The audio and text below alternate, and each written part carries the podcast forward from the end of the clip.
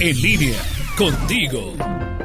Lulú de Medina, ¿has observado que a veces nos topamos con personas que tienen personalidades optimistas, que son eufóricas, positivas, que siempre, a pesar de las dificultades, está de buen ánimo? Y a veces nos decimos, ¿cómo me gustaría tener esa actitud? Siempre optimista ante la vida. Una persona optimista se caracteriza por poseer ciertas cualidades como el entusiasmo, dinamismo, luchan por lo que quieren, disfrutan el presente. El optimismo es un valor que nos permite confiar en nuestras capacidades, en nuestras posibilidades, enfrentando con perseverancia y estado anímico positivo los obstáculos que la vida nos presenta y permite encontrar soluciones ante los inconvenientes. Ayuda en momentos de ansiedad o depresión, evita la apatía, el aburrimiento. El optimismo refuerza y alienta la perseverancia. Ser optimista no es ser irresponsable o que actúa a la ligera. Al contrario, se detiene a pensar en todas las posibilidades, reflexiona. Cada uno de nosotros tiene algo bueno y también defectos y el optimismo ayuda a reconocerlos, a mejorarlos. Pero, ¿cómo hacemos para alcanzar una actitud optimista?